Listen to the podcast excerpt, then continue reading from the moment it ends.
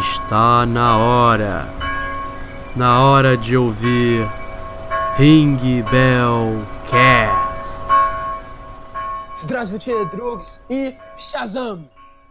Hoje eu quero ser Sky e Shazam. Dentre os convidados, nós temos o aclamado, que foi pedido não só uma vez, algumas vezes, Daniel.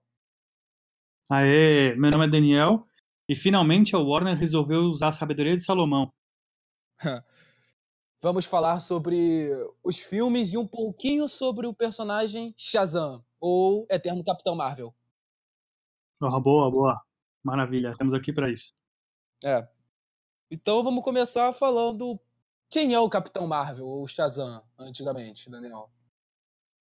O Capitão Marvel, na verdade, ele começa como uma, uma cópia barata do Super-Homem, basicamente. Né? Ele pega carona no, no sucesso do Super-Homem lá no, no comecinho dos anos 40, e só que ele ganha vida própria, ele tem uma estratégia bastante inteligente, que é aquela ideia de é, colocar o leitor como um possível herói, né? Porque uma criança que lia os quadrinhos podia, de repente, falar uma palavra mágica e virar um super-herói, ganhar os poderes do super-homem. Então, uhum. é, ele conseguiu um sucesso enorme, tanto que é, no primeiro momento ele começou vendendo inclusive mais gibi do que o próprio Super-Homem. E já que a gente vai falar do, do filme, né, o primeiro filme de super-herói da história foi justamente do Shazam, foi justamente do Capitão Marvel, 1941. É. E uma outro fato interessante que as pessoas elas não entendem que o chamavam de Capitão Marvel na época porque a Marvel se chamava Atlas ainda. Sim, exatamente.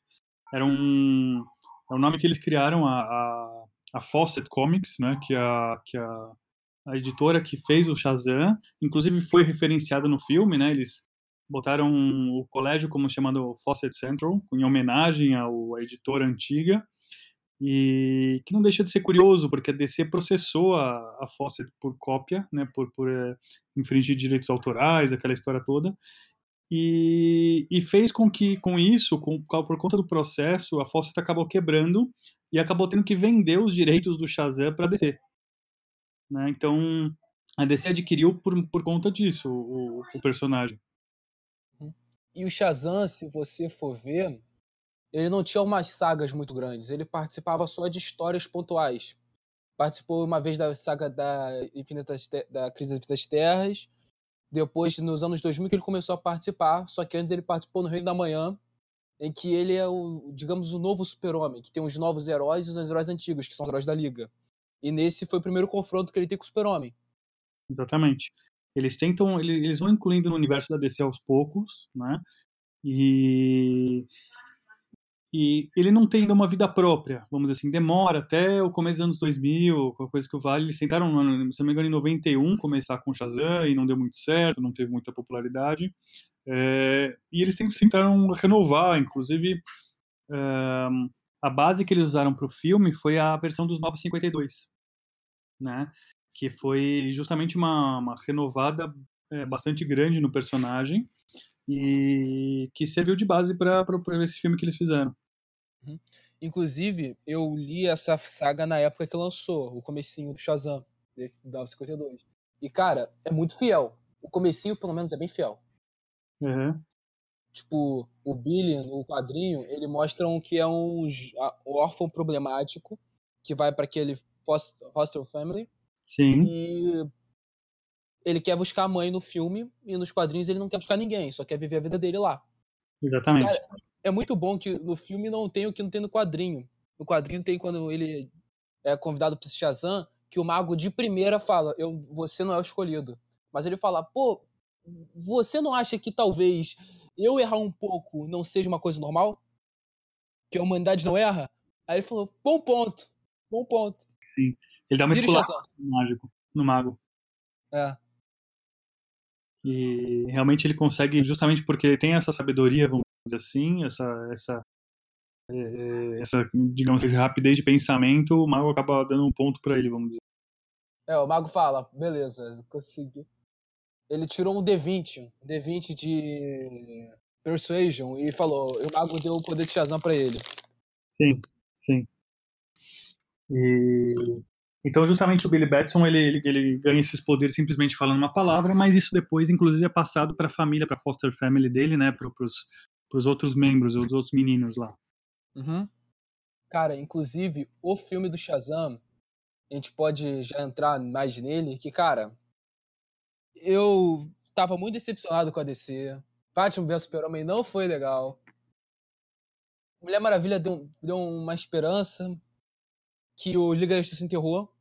Sim. E no final das contas veio o Aquaman, que já veio com uma onda um pouco maior, e veio o Shazam, que veio, finalmente. Está mostrando que a DC tá vindo com tudo dessa vez. É, se você for ver assim a estratégia da, da Warner em relação ao universo da DC, na verdade assim, eles fizeram muita, meteram muito os pés pelas mãos, né? O Esquadrão. Suicida, por exemplo, eles fizeram uma coisa que você não faz em um filme nenhum. E é uma coisa que é muito curioso porque os caras vivem de fazer filme, não dá para entender essas coisas. Então eles pegaram, por exemplo, o filme do Esquadrão Suicida, eles fizeram um, de três ou quatro versões, apresentaram para as audiências é, selecionadas, né? eles fazem esses press screening, vamos dizer assim, esses, essas é, apresentações para públicos é, alvo. E aí eles misturaram, fizeram um Frankenstein, pegaram as partes que as pessoas mais gostaram de cada um, misturaram, fizeram uma salada. Depois ainda tive, teve problemas de erro de continuidade, o roteiro foi todo mudado não sei quantas vezes, fizeram refilmagens, enfim, foi uma, foi uma salada, foi uma salada mista. E então o filme ficou péssimo, realmente. O da Liga da Justiça, que, que também ajudou, digamos, a afundar isso daí, primeiro que foi aquela coisa do, do Zack Snyder. Tem muita gente que adora o cara, não sei, não sei porquê, de verdade. Mas é, é, é um cara que é voltado pro visual, é um cara que faz aquelas cenas épicas, mas o cara não, não consegue montar uma história, entendeu? Então, é, é, e aí ele pega e eles, eles começam a formar o universo por conta da Marvel, é, como a Marvel está fazendo um bilhão atrás do outro, então os acionistas da Warner falam, vem cá, vocês vão começar a trabalhar ou, ou, ou tá difícil? Porque eles estão sentados numa mina de ouro, né, que é as propriedades da DC Comics, e não fazem nada a respeito. Então uhum. tem, começa a ter uma pressão é, corporativa para que a DC entre nesse jogo de universo compartilhado. E, e, eles acabam entrando, tentando entrar com a Liga da Justiça de uma vez. E aí eles forçam, eles, eles correm muito. O filme da Liga da Justiça ele tem que cumprir um cronograma para ser finalizado antes de, daquele determinado ano, para que o presidente, o CEO, ele ganhasse o bônus, etc e tal. Quer dizer, foi uma coisa toda bagunçada. E os filmes, justamente os filmes que não tiveram essa bagunça toda em termos de produção, não foram apressados, não fizeram uma lambança, não teve briga é, de passar da mão de um para o outro, etc e tal, que tiveram é, os, foram, foram bons diretores que foram escolhidos e foi, foi dada total liberdade, foram, foram os filmes que funcionaram, né? Que foi a Mulher Maravilha, que foi o Aquaman, e agora é o caso do Shazam. Então eles entenderam que esse é o caminho. Finalmente conseguiram entender que esse é o caminho. Então eles vão fazer um universo semi-compartilhado, vamos dizer assim, que é, é basicamente a ideia dos quadrinhos. Né? O que, que você tem os quadrinhos, você tem os títulos, e você sabe que aqueles títulos fazem parte de um mesmo universo, mas eles não, eles não ficam interdependendo um do outro. Não é igual né? a Marvel. A Marvel, nos filmes atuais, uma coisa que lançando Homem-Formiga tem que ter feito no Vingadores, por exemplo. Exatamente, exatamente. Então você tem um efeito limitante disso. Quer dizer, tem um lado positivo, mas tem um lado, lado negativo, porque, por exemplo, vai fazer o que vai apresentar a Capitã Marvel, é, aí você tem todos aqueles problemas de continuidade, né, que, que, que, que, aparecem de você ter que justificar por que, que ela não apareceu até agora, né? Por que, que a história dela é contada lá atrás. Onde e outro ela... fator e da Capitã Marvel que eu tava conversando com você até Sim. no Twitter. E ela falou no novo trailer dos Vingadores que eu. Ela falou, ah, porque vocês não me tinham. E os caras falaram, onde você tava esse tempo todo? E ela, ah, eu tava salvando o universo. Sendo que o Thanos é a maior ameaça do universo há centenas de anos. Papo furado. É tipo, cara, se ela tava salvando o universo, ela é simplesmente a pessoa mais competente que existe. Sim. Como é que você Porque tá eu... encarregado de salvar o universo e a, e a, e a criatura que se dedica a, a matar metade da vida, da vida no universo passa batida. Tipo. E, tem, e não só quem faz isso, é o ser mais poderoso do universo, e eu sei que tem o maior exército do universo, tem um exército maior que o dos Skrull e que o dos Skrull. Ou seja, como que ela não fez nada? Sim, exatamente. Entendeu? O problema do filme não é fazer ela ser fodona. O problema é querer forçar nesse quesito. Tipo, tudo bem que ela tá lutando, salvando o universo, mas por que, que ela não fez aquilo com ele? Não explicou? Exatamente. Até o próprio Ronan do.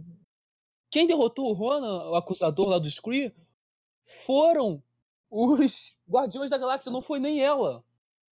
Sim. E esse é um dos problemas do MCU, né? Do, do Uhum. universo Marvel, que justamente ele tem esse fator limitante, né?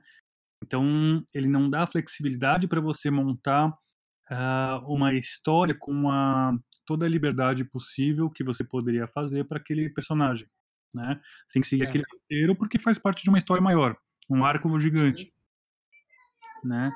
Então, É, que é um problema mesmo, Marvel.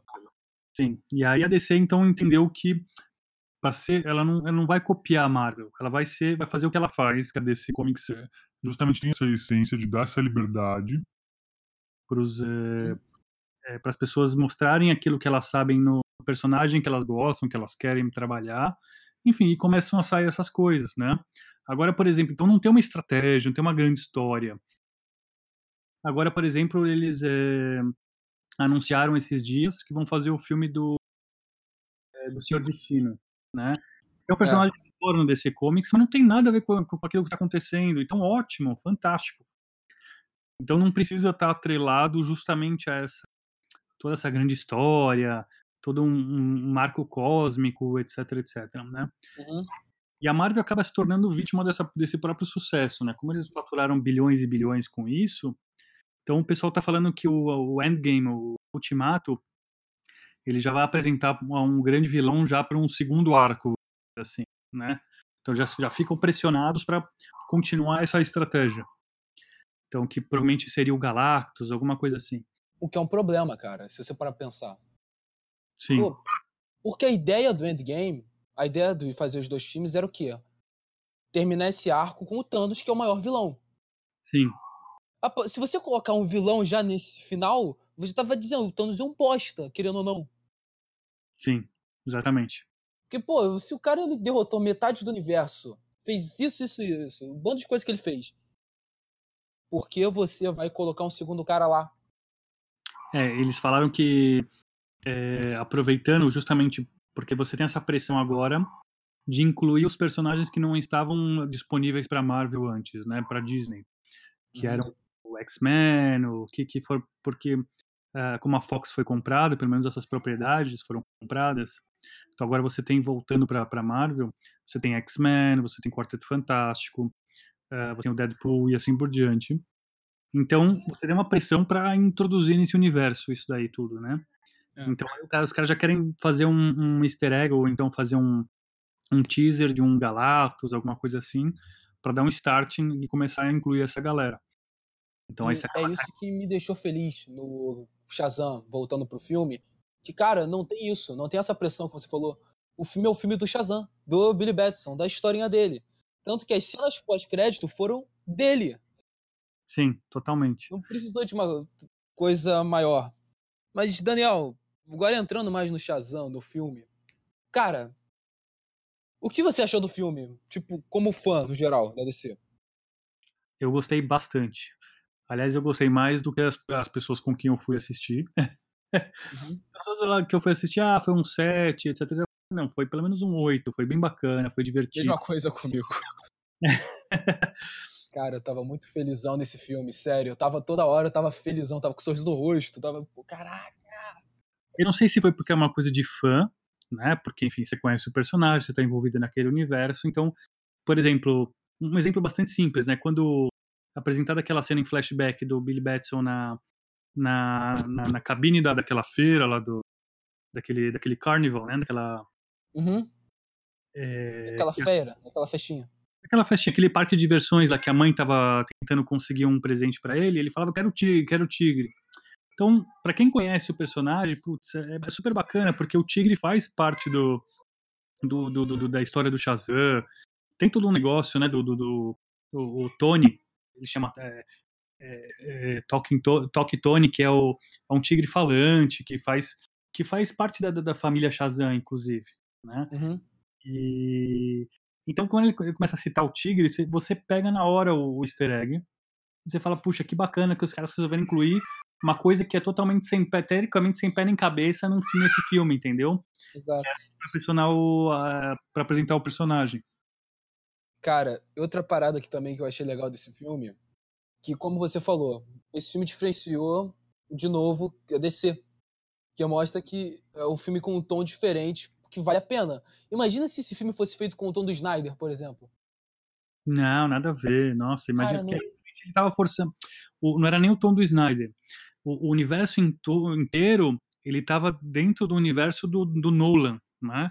Da cabeça do Nolan, porque o Nolan, quando fez a trilogia do Batman, ele falou, não, porque tem que ser uma coisa baseada na realidade, tem que ser uma coisa pesada, tem que ser uma coisa séria. Enfim, ele que deu essa ideia do, nego- do, do, do, peso, do, do, das cenas descoloridas, né?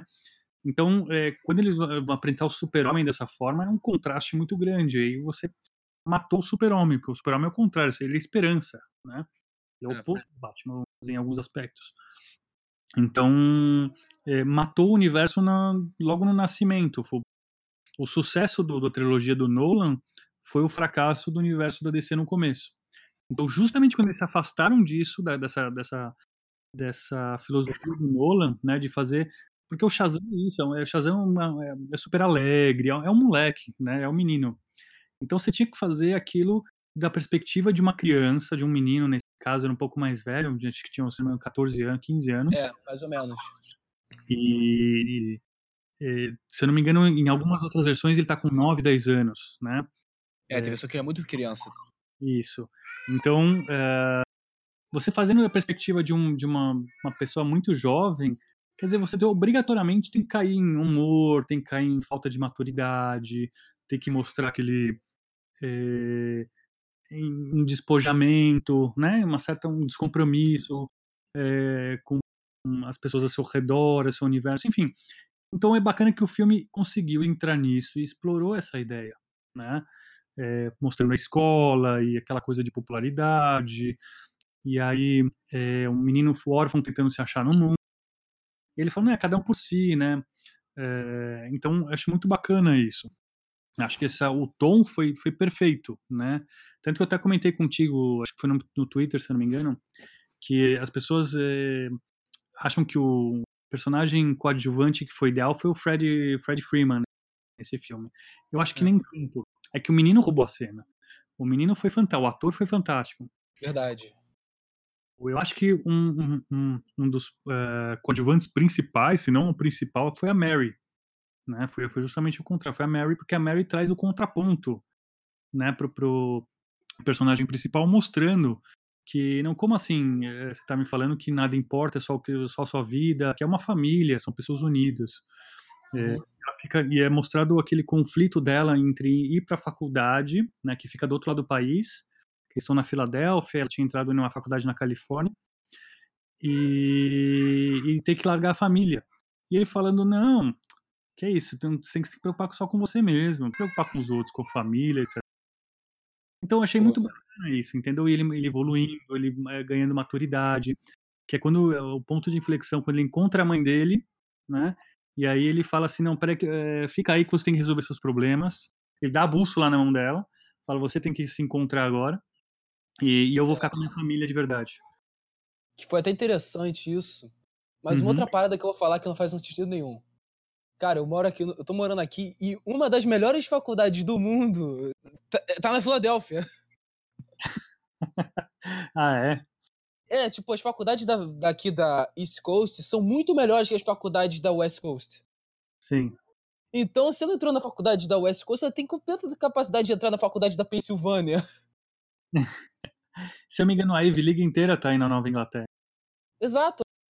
A Ivy League inteira tá por aqui. Seja, se o- ela tinha capacidade de entrar na Ivy League tranquilamente. Mas uma outra parada que eu gostei no filme, que foi que uma que certeza que eu faria se eu ganhasse superpoderes. Os caras chegaram, fizeram igual cientista. Pô, qual poder você acha que você tem? Aí eles começaram a fazer, pô, fizeram um take, take um. Vamos ver se ele tem super força, se ele voa. Cara, achei isso muito engraçado, cara. Sim, esse teste, né? Essa, digamos, essa experimentação do Fred. Uhum. E ele roubou a cena nessa cena também, cara. O Fred, o Fred ele é inteligente, o personagem é muito inteligente, no sentido de que como ele foi posicionado, porque ele é basicamente é o espectador que é fã da DC, né? É o Uhum. cara que fala assim, pô, eu sou vidrado porque eu tenho o Batirang, eu tenho que é do Batman, uma, uma réplica pelo menos, eu tenho uma bala que rico- ricocheteou no Super-Homem, enfim, e, e ele adora, ele tá, ele tá entrando nesse universo é, como um, um, um admirador da DC e que ele adora aquilo ali e ele adoraria ser super-herói também. Aí vira o Billy Batson e fala assim: Não, eu virei herói. Você fala, ah, você virou herói, então eu vou, te, eu, eu vou te dizer, eu vou te guiar mais ou menos como que funciona esse mundo. Já que você não curte, já que você é um cara de fora. Então, assim, é, o, o Fred, e acho que talvez por isso ele fez tanto sucesso, que as pessoas se relacionaram com ele, porque o Fred é o espectador, né? É você assistindo o filme e você orientando aquela, aquele menino de fora que ganhou superpoderes como é, reagir. Tanto que ele fala, é divertidíssimo aquela parte que você mencionou, ele fala é, que eles estão testando, e ele fala, não, em muitos casos tem que acreditar. Se você acreditar, então você vai conseguir é, é, é, Voar. controlar o poder. Então fique, acredite que você vai ficar invisível. É muito engraçado. As piadas É. são boas. Então ele vai, ele fala assim, eu acredito, acredito, ah, ah, você ficou invisível, você ficou invisível. Aí passa o pessoal do lado e fala, é, seu babaca.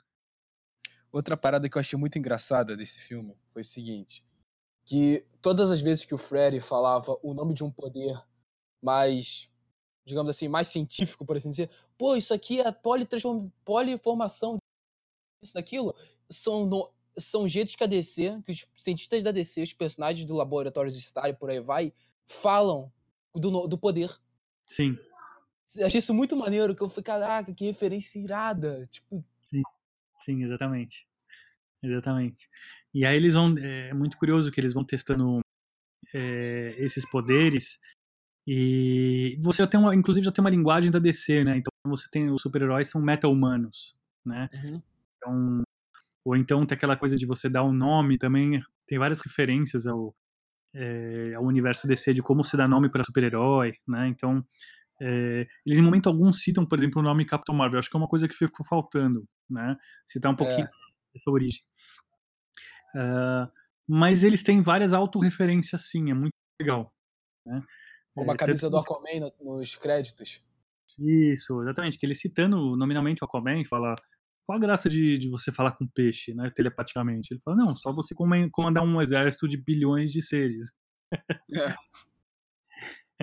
Ele fala, ah, é verdade, tem razão.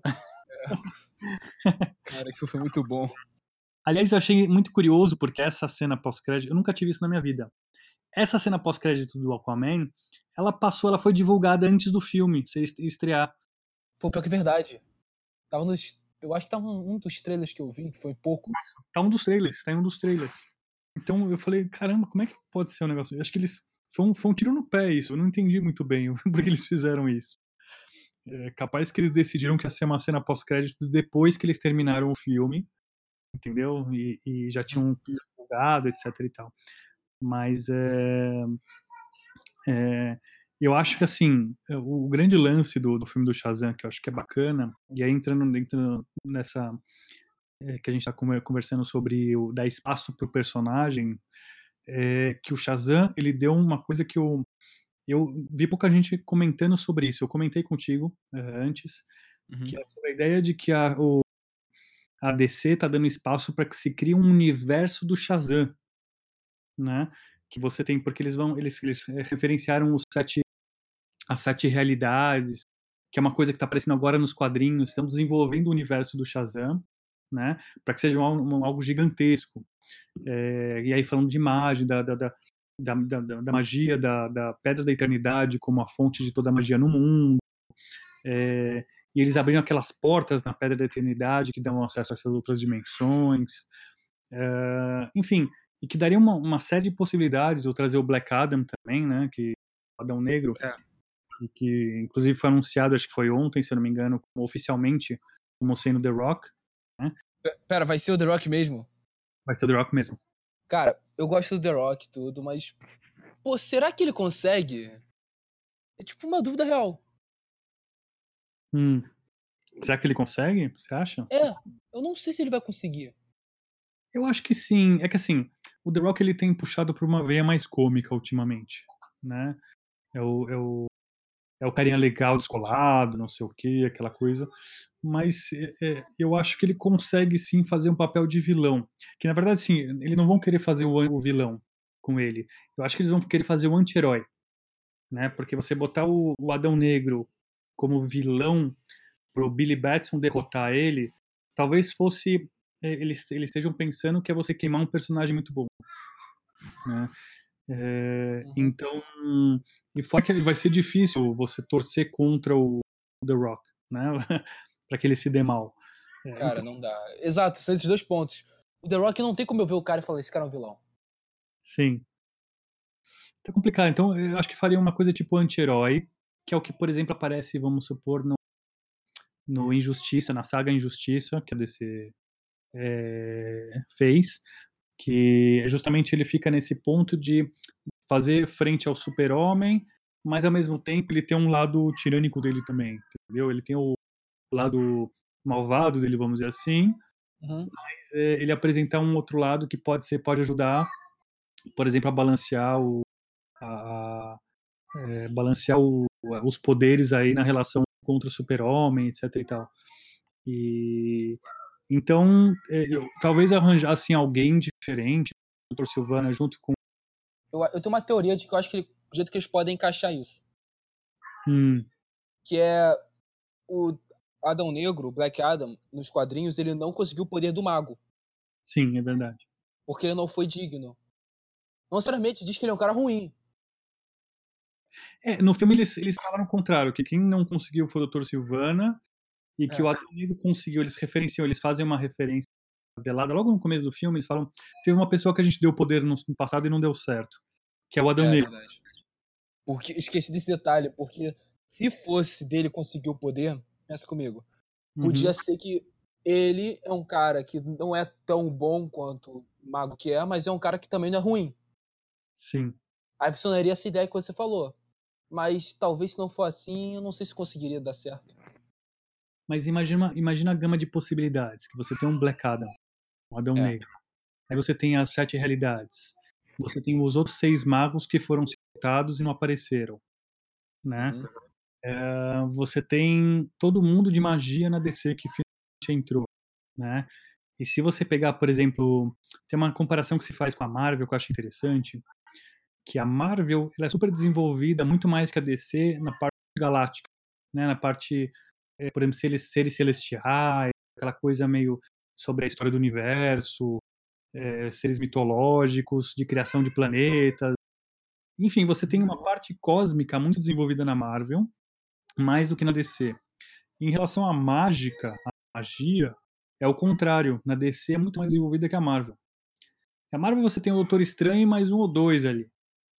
Na DC não, você tem, por exemplo, a Liga da Justiça Sombria inteira, entendeu? Que que você tem, enfim, você tem o Monstro do Pântano, você tem o Deadman, você tem é, Constantine. Constantine, que já teve filme próprio, já teve série própria, teve uma, uma série animada própria agora. Então é um personagem bastante popular. É, a Zatanna, que todo mundo pede para que apareça no, em filme também. Uhum. É, você tem muitos personagens muito bons que poderiam entrar nessa dentro dessa ideia de mundo de magia, né? Por isso que, por exemplo, já vão apresentar, já talvez aproveitando isso, eu aproveitar o Senhor Destino. Né? Que é. é fantástico. Se você apresenta o universo do Senhor Destino, você está abrindo assim as duas.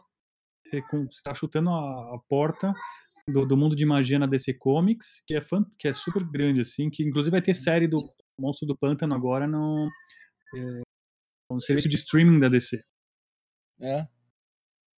Então, o mundo de, de magia é, começando agora com o Shazam, que o próprio Shazam tem essa possibilidade, N possibilidades que poderia, para que lado que vai agora, é, que poderia explorar, é, o Sr. Mente, o Dr. Silvana voltando, enfim, qualquer outra coisa, outros, até outros vilões, é, ou mesmo o Shazam ser integrado no futuro à Liga da Justiça, é, uau, é, abre mil e uma possibilidades para você explorar isso daí.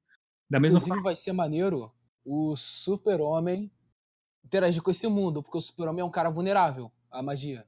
Exatamente, uma das fraquezas dele é a magia. Tanto que eu lembro que eu vi no especial Shazam e Super-Homem versus Adão Negro, que o, enquanto o Black Adam batia no Shazam com experiência, porque ele é um ser centenário, com o Superman ele batia com magia. Sim, sim. Tipo, eu comecei a reparar isso da hora. eu, tipo, Exatamente, exatamente. Então, é muito curioso que no próprio filme eles falam, né, eles referenciam, eles falam que é, é, é pro Dr. Silvana lidar com o Billy Batson antes que ele aprenda a usar os poderes.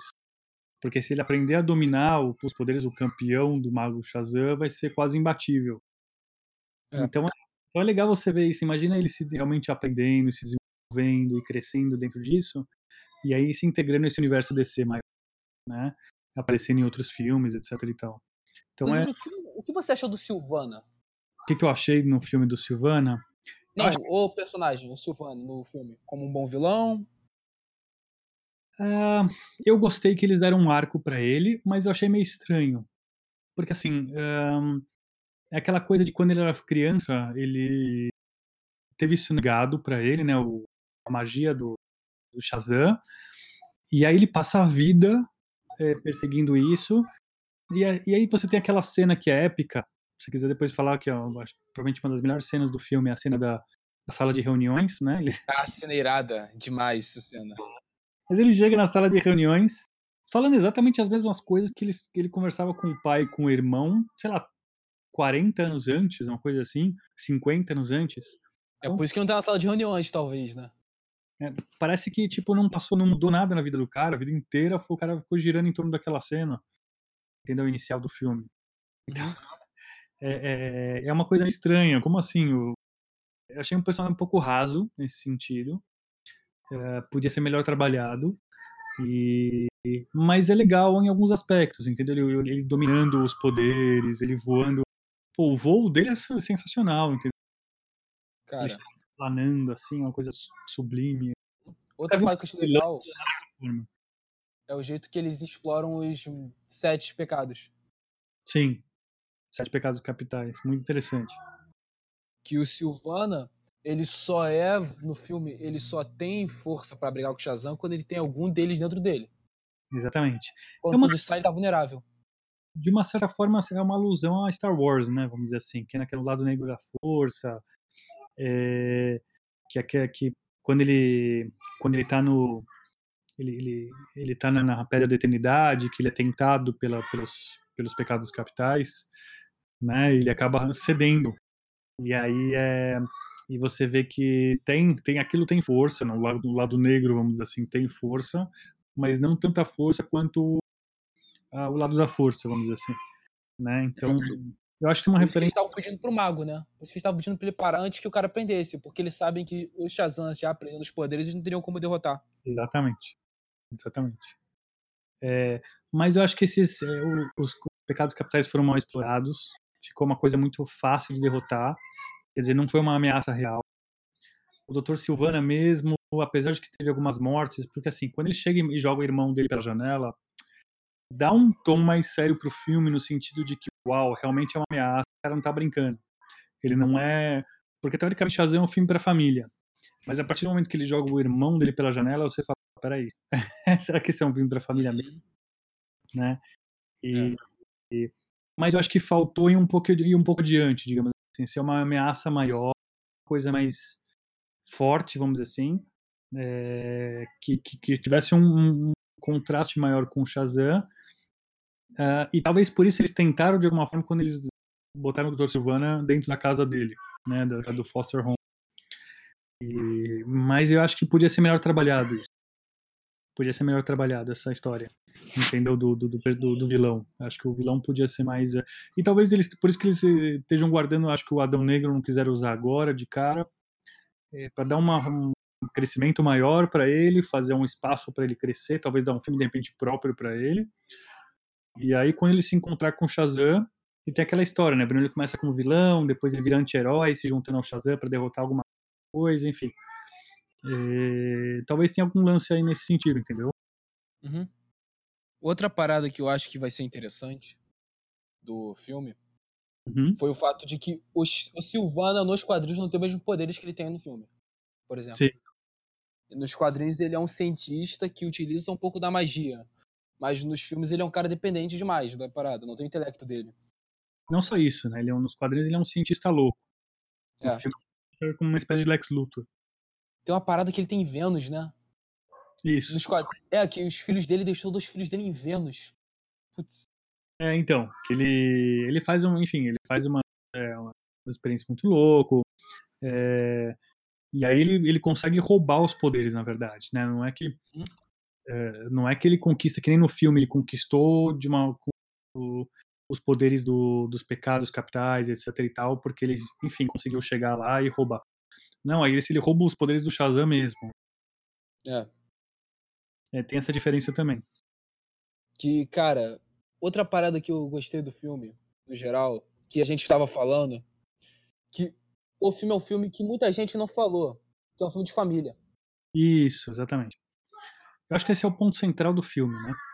Porque o filme, o que, que, eles, que, que eles fizeram que foi extremamente inteligente, por isso que eu acho que é um filme muito melhor do que as pessoas é, entendem que é. Porque é um filme que não é um filme sobre super-herói. É um filme sobre família que por acaso tem um super-herói. Né? Que se usa o tema super-herói. Então, é, é, um filme que valoriza a questão da família, por mais que ele, ele, ele dá uma certa, digamos assim, ele tem uma certa crítica à família tradicional, é, ele, ele entende a importância do conceito família, né? Que você precisa ter um, você não é um sozinho nesse porque senão você, sempre vai se dar mal. Então o Billy Batson ele tá com isso, quer dizer, o arco inteiro do, do personagem principal gira em torno disso. Ele primeiro procurando a mãe, e quando ele finalmente encontra a mãe, ele percebe que não é a mãe que ele estava procurando, é simplesmente uma família. E aí ele aceita a família foster home, né, a família adotiva, e como a família a família ideal, a família perfeita dele, e ele se integra e o, e o filme tem o arco fechado, entendeu? Eu achei muito bacana isso. Uhum. Né? Ele amadurece, ele, ele, ele, ele, finalmente amadurece quando ele aceita que ele já tem então, eu acho que isso é o que é legal, né? Não é, é. Porque eu vi, por exemplo, eu vi outros reviews por aí, que o pessoal falou: não, é um filme sobre Billy Batson aprendendo a ser herói. Não, não é. Vocês não entenderam. Cara, eu, eu... é bizarro o mindset das pessoas hoje em dia, que, pô, um filme que fala claramente de como a família é importante. Sim. Tanto que ele vai aprender a ser herói, aprender a agir feito um herói, que antes ele tava como? Antes ele tava fazendo as paradas de super-herói os poderes dele para ganhar dinheiro. Exatamente. Agora ele, ele aprendeu como ser um herói por causa da família, através do quando ele percebeu da família dele. Ou seja, Sim. como as pessoas não conseguiram entender que o filme se tratava do Billy Batson ganhando uma família e descobrindo como a família é importante, no final das contas, mesmo sendo um filme de super-herói. Exatamente. O, ele, o fato dele aprender a ser herói, na verdade, é consequência dele descobrindo o lugar dele no mundo. Uhum. Acho que esse é o pulo do gato nesse filme. É. Então é muito bacana que eles fazem isso com muito humor, apesar de ser um filme pesado, é, no, no, tem um tema de fundo pesado, que é a, a mãe dele abandonando ele, né, que é justamente o plot twist, vamos dizer assim, né, que ele descobre que a mãe, na verdade, não se perdeu dele, a mãe abandonou ele.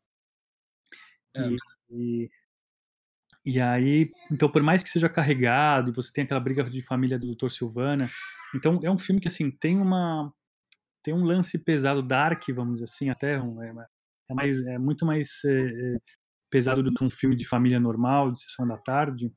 Uh, eles conseguem tratar isso com, com muita propriedade. Então eles carregam no humor, então tem algumas tiradas super bacanas, né? Tem, por exemplo, aquela tiradinha de quando ele vai dividir os poderes dele com, a, com, os, com os, os, irmãos dele, vamos dizer assim. Fala né? meu nome. É, falem todos, todos falem meu nome, todo mundo fala Billy. Não, não, não. Não é esse, é pra falar o nome, o nome em qual eu me transformo. Aí ele, ah, tá, é Shazam. Então. uma tiradinha muito bacana. Então tem, tem várias dessas durante o filme. É, foram sacadas muito boas. É, e justamente para aliviar, para fazer o contraponto é, do fato de, de, ser um filme pesado, né, da questão do, do, da realidade de algumas famílias, etc e tal, e da evolução dele como personagem, mas ao mesmo tempo é, que entra justamente é, bastante coerente com a ideia de que é um, é um menino, né, é um, é um adolescente, é, e, e, portanto o filme ele tem que ter um pouco dessa pegada de descompromisso, de tirada, de humor, etc e tal, porque, enfim, tem muito dessa realidade do, do, do adolescente, né? Ele, ele entrando, a glória dele ele entrando no experiência. É, por favor, a sua cerveja mais especial. Cara, aquilo é muito bom. Ele chega, aí, eu- aí a mulher só aponta pro cara. que- tipo, olha para aquele sujeito lá, vestido daquele jeito. Vai É. pra- tá, vai pra lá. Aí eles vão tomar cerveja, aquele momento sublime, né, do adolescente tomando cerveja, se sentindo adulto. É uma tirada super bacana, né? E ele Cospe, pô, porque é ruim. nossa, parece realmente vômito. Cara, achei muito engraçado isso, mano. E outra parada também do filme que eu achei legal, muita gente reclamou que o filme não tem cena de ação. Não, para, tem sim. Cara, tem. E outra coisa, o cara esperava que o garoto, que é um garoto que acabou de ganhar o poder agora, começasse a usar os poderes como o super-homem usaria. Sim, não, é Entendeu? ser incoerente, justamente, ser incoerente. Ou seja, e outra parada, você gostou da família dele? Tipo, não só o Fred, mas todo mundo. Eu gostei. Eu, não- o que eu não gostei foi o seguinte: foi quando eles. eh, Tem uma parte que é desnecessária, quando eles insinuaram que aquele menino, acho que é Pedro que chama, eh, que ele seria gay. Né? Eles, eles, eh, eles vão pra uma, um bar de striptease. É, porque ele faz a parada. Cara, essa cena, primeiro tem a cena só do Billy indo pra lá. Isso, E essa essa cena foi muito engraçada, que ele falou, não, tem que voltar com mais dinheiro. exatamente. A tirada é fantástica. É tipo Aí, é o mundo do adolescente. é, aí ele fala, pessoal, vamos. Aí eles falam. Fala o primeiro lugar que vem na sua cabeça que a gente vai. E aparece lá, Isso. Eles vão parar lá. cara. Aí o, aí o Pedro vira e fala assim: é, não, é minha, não é meu lance. É meu, É. desnecessário, na boa. Tipo, Uhum. mas tudo bem. É, é, é- é curioso porque eles fizeram um personagem falar quem ele era, justo um personagem que na verdade nunca falava nada. É um personagem mudo, vamos dizer assim, quase. Né, de É. tão que ele era. Então fizeram ele se expressar para poder é, pontuar uma característica do personagem que não necessariamente foi explorado no filme. Eu acho que não. Acho que foi fora. Foi a única coisa que. Uma, praticamente a única coisa que eu acho que ficou um pouco fora. É. E- Porque tirou um pouco do que o cara é. Porque até quando ele vira um dos. Quando todos eles viram Shazam, por assim dizer, ele não falava direito. Ele tava muito tímido, assim. Então, pô, não faria muito sentido ele se expressar daquele jeito. Sem o. Porque o Fred não falou com ele, ninguém tinha falado com ele. Ele do nada falar aquilo, não faz muito sentido. Não, e não só isso, porque ele foi colocado numa situação adversa, ele é um garoto tímido colocado num bar de strip. Aí, uma situação como essa, um garoto tímido ficaria super mais retraído, né? Ficaria se fecharia. Então tem que, Uhum. ah, não, é, realmente eu vou, agora eu vou pontuar a minha característica aqui. Então eu acho que ficou forçado. É. É, se fosse para desenvolver essa característica no personagem, seria outra questão. Enfim, não- é, acho que ficou fora. Mas, é, de qualquer forma, assim, a família é bacana. Eu gostei daquela menina, achei um doce aquela menina é, falando a Darla, né? É. que não sabe falar, e aí ela falando, poxa, vocês adivinharam, fico feliz que vocês conseguiram adivinhar, que eu não contei que eu sou uma boa irmã. Achei que ficou fantástico aquela que personagem, É, porque, pô, ela é inocente, né? super inocente, é, e não parava de falar, e toda... E aquela cena deles falando do Shazam no restaurante. Tipo, eles comendo, e todo mundo dando uma opinião do Shazam e ela lá calada. Sim, exatamente. E a mãe pergunta, pô, por que você tá quieta? Ela nem fala. Ela tá quieta, ela, é não, é eu tô comendo. é sensacional. É, cara. O personagem foi muito bem desenvolvido, o Fred foi muito bem desenvolvido. O Mary, a Mary, como eu disse, acho que é, ela não, não tem tanta fala, ela não tem tanto, tanta, tanto tempo de tela, mas ela ganha, ela ganha justamente por ser um, o contraponto principal do personagem principal. É, e aquele, o, o japonesinho, o Jin, o Eugene, também, é, é, eu acho que tá bom, podia ser melhor trabalhado, acho que ah, nos próprios nos quadrinhos ele é muito mais desenvolvido, vamos dizer assim, é a questão dos poderes dele mesmo, justamente ele, ele se integrar com, com aparatos tecnológicos, é, é, é- é diferente do que foi apresentado né, quando eles se transformam. E, e acho que o Pedro talvez pudesse, essa timidez dele pudesse ser um pouco mais trabalhada também, entendeu? Ter isso mostrado de alguma outra forma. É. Então, Eu acho que é, foi bem trabalhado no geral. O casal do. Who foi muito bacana, foi muito bem apresentado, é, foi super fiel aos quadrinhos. Acho que ficou bem legal, ficou bem, é, bem interessante. E, e, eu acho que eles mostrarem essa história da mãe, acho que foi interessante também, viu? Que foi uma mudança dos quadrinhos que foi muito bem-vinda. É, porque nos quadrinhos a gente não sabe o que aconteceu com os pais dele. Não, nunca é falado. Nunca é falado. Ele é só um órfão normal. É, ou é um órfão normal, teve casos, tem versões dele que os pais estão. É, eu acho assim, não tem essa profundidade que eu acho que foi muito bem explorado no filme.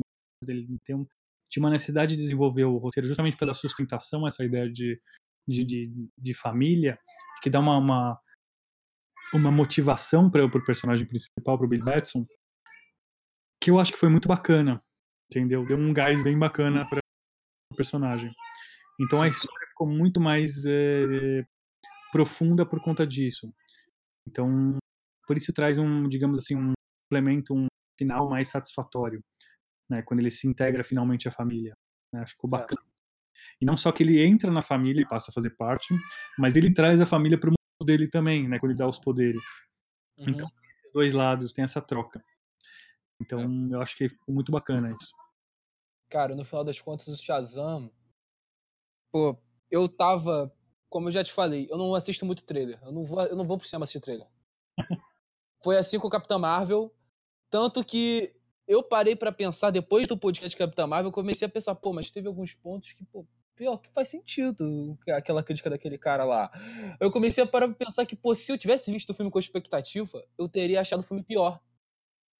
Então, eu, você me falou isso, eu falei, eu acho que eu vou começar a boicotar trailer, cara, porque é, acho que o Shazam, uma boa parte das, das, melhores cenas acabaram sendo mostradas no trailer. Eu não vi, por isso que eu fiquei muito pilhado no filme. Então, então eu fiquei super chateado, porque eu vi todo mundo rindo e eu falei, pô, já vi essa cena. Cara, outra parada também que eu achei maneira daqui foi que o mando de criança gostou do filme, cara. Sim, sim. É, eles têm, eles justamente eles é, é um filme que tenta abarcar o máximo de público possível, né? É. E aí é uma coisa que eu estranho muito, é uma coisa que eu ainda não consigo esperar, por que o filme não foi tão bem nas, na, na bilheteria. Não consigo entender. Cara, eu acho que é porque talvez tenha sido no mesmo ano do Endgame. No mesmo mês, principalmente. É, então, eu não sei até que ponto isso. Porque você tem o público do Endgame, você tem o público da, da DC, e, e, você tem o cara como eu, por exemplo, que assiste os dois tranquilamente. Exato. Entendeu? Eu acho que até o cara da Marvel vai assistir os dois filmes, cara. Ah, então, bem capaz, assim, tem... Se você ver em comentários no, no trailer do YouTube, é, você vai ver, ah, eu, eu, sou um fã da Marvel, mas esse filme foi muito legal. É, hum. é, teve muita gente falando assim, pô, eu sou um, um fanboy da Marvel, mas o, o Capitão Marvel da DC é muito melhor que a Capitã Marvel da Marvel. É. Putz. Cara, inclusive, eu, se eu fosse pai, eu levaria meus filhos para ver o Capitão Marvel e não para ver a Capitã Marvel, se eu tivesse que escolher, claro. Você preferiria o da DC? Cara, eu preferiria porque, primeiro, que é um filme mais divertido do que. Sim, sim. E segundo, que é um filme que, querendo ou não, ele passa uma, uma mensagem maneira de família. É. Eu acho assim, o da Capitã Marvel foi um filme de apresentação que eles parece que eles seguiram, eles estavam presos a um roteiro para apresentar e fortalecer aquele personagem para quando mostrar em game é, já tivesse só um backstory, entendeu? Não foi um filme por si só, um filme tinha não foi um filme que tinha uma existência própria, né? Então, por exemplo, eu achei mais fraco, inclusive, que o Homem-Formiga. Que o Homem... pior que eu gostei, cara, eu gostei do Homem-Formiga, cara. eu cito Homem-Formiga porque foi um dos piores em termos de bilheteria também na Marvel. É. E, e eu também gostei, eu achei legal. Ele tem vida própria, ele tem um estilo de humor próprio. Paul Rudd, que é o, que é o Homem-Formiga, ele é super bacana. A maneira com que eles falaram da tradição do Homem-Formiga, entendeu? Uhum. Eu achei o primeiro filme super bacana. O segundo é meio estranho, mas. As pessoas só viram o segundo filme porque falaram que ia ter o Endgame. Ninguém viu o segundo filme porque era o do Homem-Formiga. É, então, eu acho que a Capitã Marvel ela teve muito disso, né? É, uma das vantagens de fazer parte desse universo compartilhado foi justamente isso. As pessoas assistiram achando que ia ser uma, uma peça essencial para você fazer parte daquela história, para você acompanhar aquela história. Quase que um episódio de uma temporada de seriado. E Entendeu? isso que ajuda tanto que, se você for parar pra pensar, que eu vi pessoas usando, falando, Capitã Marvel teve uma bilheteria muito grande e o Homem-Formiga 2 não teve tanto tão grande assim. Cara, é porque o Homem-Formiga 2 não apareceu no final, uma cena pós-crédito com o Homem-Formiga. Exatamente. Mas voltando pro, pro Shazam, cara, qual nota você deu pro Shazam? Eu dou 8, eu dou 8. Eu fico entre 8 e 8,5, mas é, Também, pior que eu tô 8,5 também, cara. eu acho que algumas coisas podiam ser um pouco melhor trabalhadas. Que eu falei, por exemplo, o Dr. Silvano, o vilão. Os próprios sete pecados capitais podiam dar um pouco mais de medo, podiam ser um pouco mais é, aterrorizantes. Menos Scooby-Doo, né?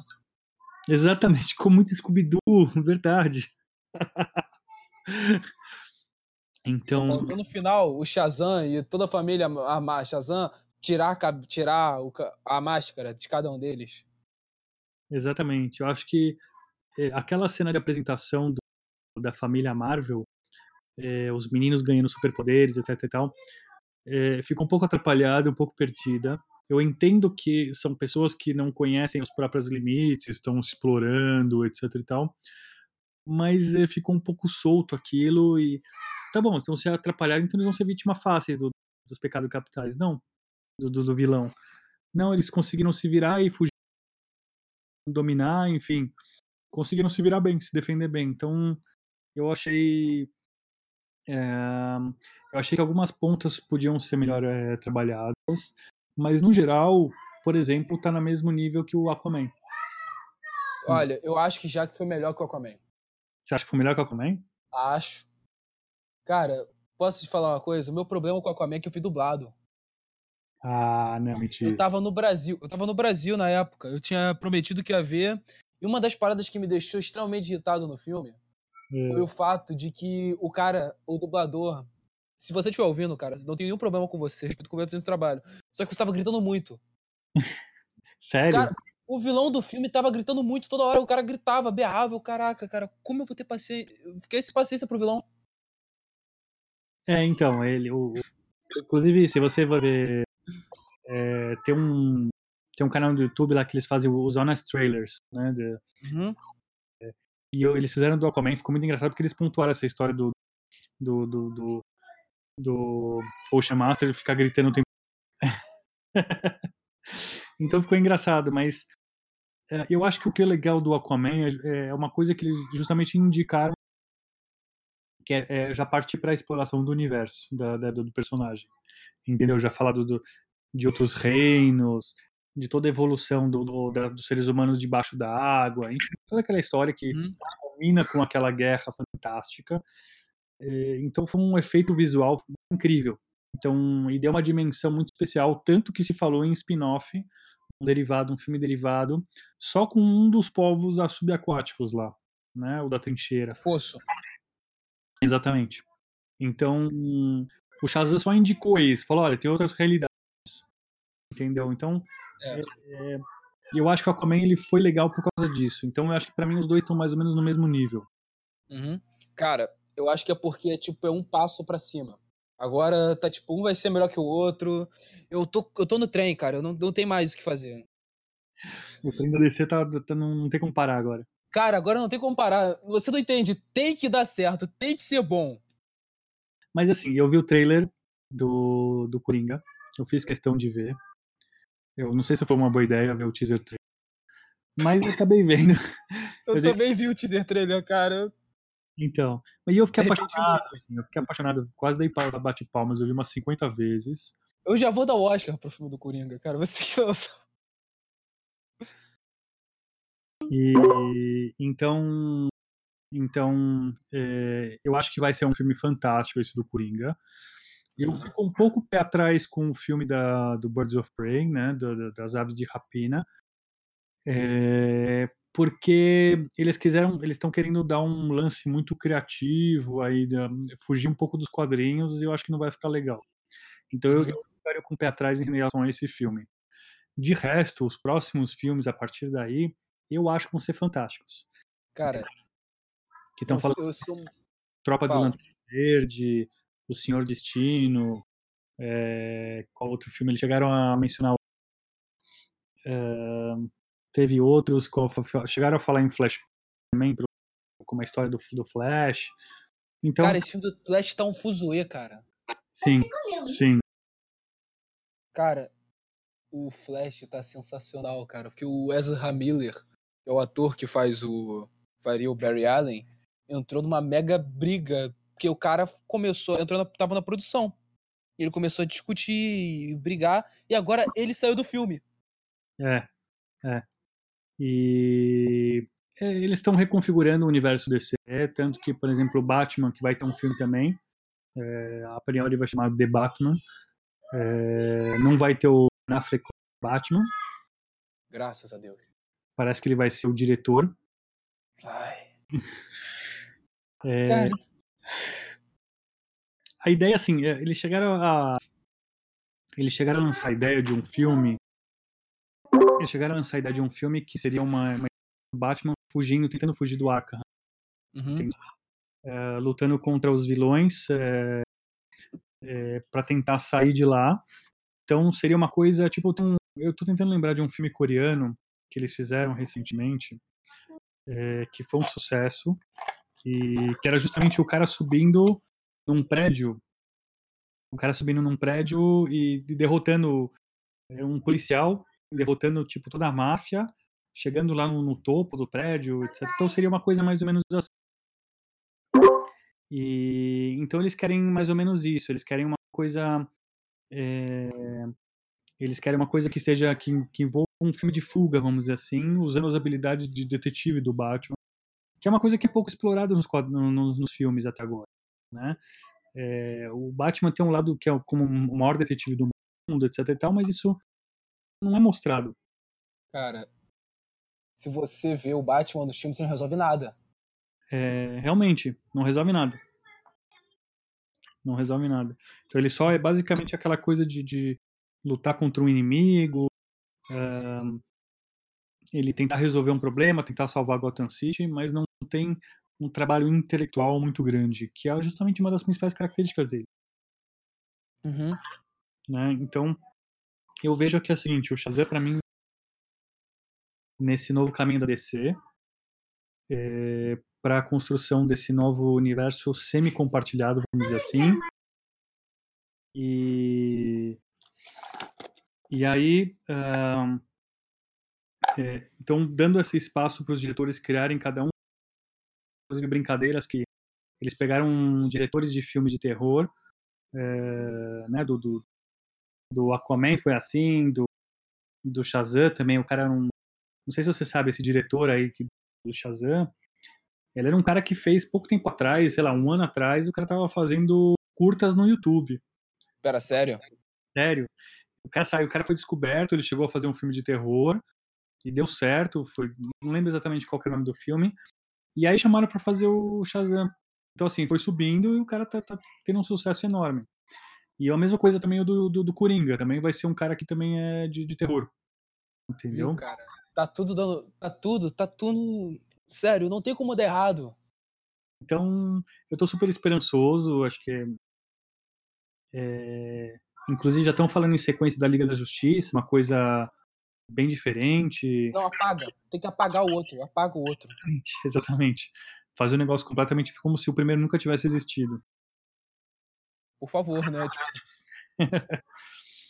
Então, o que eu acho é o seguinte, uh, isso tudo é consequência, não sei se você sabe, mas a Warner, ela praticamente refez toda a sua divisão de cinema ano passado. sério? Toda a parte criativa da ligada a DC Comics é, no cinema, eles mandaram embora meio mundo, né, diretores, e, enfim, toda a parte de produtores, toda a parte criativa deles, e eles recontrataram o pessoal e começaram do zero. Falaram, tá dando tudo errado, e o pessoal não se acerta, fica batendo cabeça, tá bom, vou começar do zero. Tá certo. Estavam certo, fizeram certo. Sim, sim. Organizaram a casa pra trazer mais gente. Exatamente. Então, e o Shazam é o primeiro produto disso. Né? O Shazam é, o, é, o, é, o, é, é um filme que, assim, é, eles conseguiram fazer um filme com um orçamento super mega enxuto. É um filme que só gastou 80 milhões de dólares, que para um filme, para uma superprodução, é realmente algo é, bastante econômico. Conseguiram um super resultado. É, então, estão é, super animados com isso. E os próximos filmes vão seguir essa linha, né? De passos, correr com o cronograma, sem ficar mexendo em edições e misturando versões do filme, sem mudar o roteiro no meio, é, enfim, sem toda essa sem toda essa essa bagunça que é, que caracteriza o universo desse aqui, né? Porque se você for ver é muito interessante, porque a DC ela sempre fez filmes muito bons, né, ao longo da história, enquanto que a Marvel nunca tinha feito filmes bons. Exato. É muito curioso. Cara, é muito bom como as paradas viram. Isso. E se você parar pra pensar, agora tá sendo o começo da DC no cinema. E vai ser o começo de uma outra fase da Marvel. Sim. E a outra fase da Marvel vai ser a Marvel completa. Então vai ser meio que as duas inteiras sendo. Pra mim, o melhor filme de super-herói de todos os tempos é o Super-Homem original. Que é o de 78, né? É, uhum. quero dizer assim, o original dos tempos modernos, vamos dizer assim. É. Teve, teve filmes do, do, do Super-Homem nos anos 50, enfim. Mas o.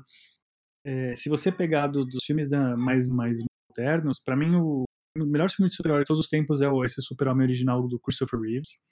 Uhum. E, e o segundo, agora já, você já tá, já tá falando, da, por exemplo, da trilogia do Nolan, né? Você tem o Dark Knight. É, e você já tem o, a Mulher Maravilha. Então, a DC sabe fazer filme. É, só que caiu nessa armadilha do universo compartilhado.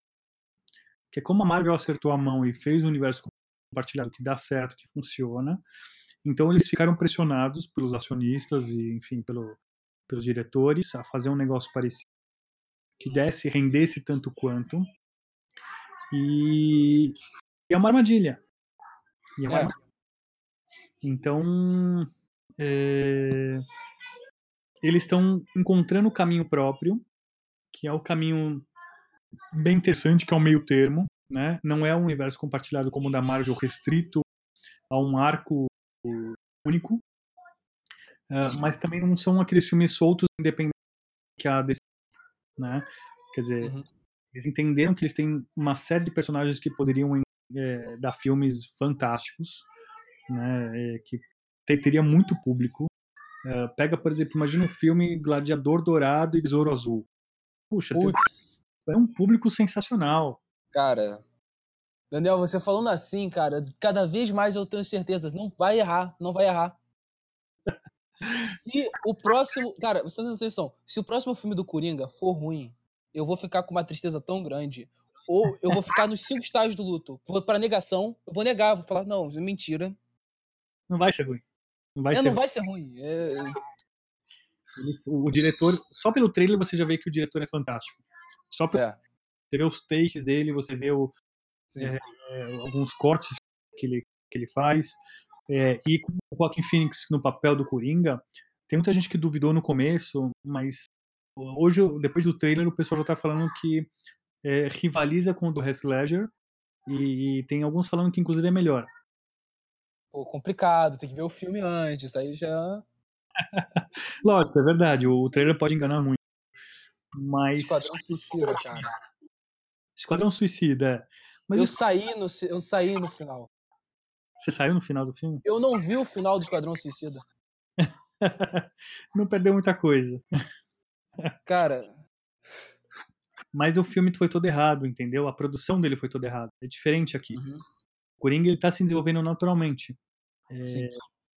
ahn, ele teve algumas refilmagens, mas não foi nada às pressas, não foi nada. é, eu sei que assim, eles eh, inclusive falaram que eles, eles, a pressão deles, a única pressão que eles tiveram foi de não fazer refilmagens com o Coringa especificamente, porque o Joaquim Phoenix perdeu tanto peso pro filme, mas tanto peso, que não teria como fazer refilmagem, porque no começo do filme ele começa um pouco mais é, gordinho, vamos dizer assim, ele começa um pouco mais é, é, encorpado, E aí, quando chega no final do filme, ele tá super magro, e agora que terminou o filme, ele voltou a um peso mais normal também.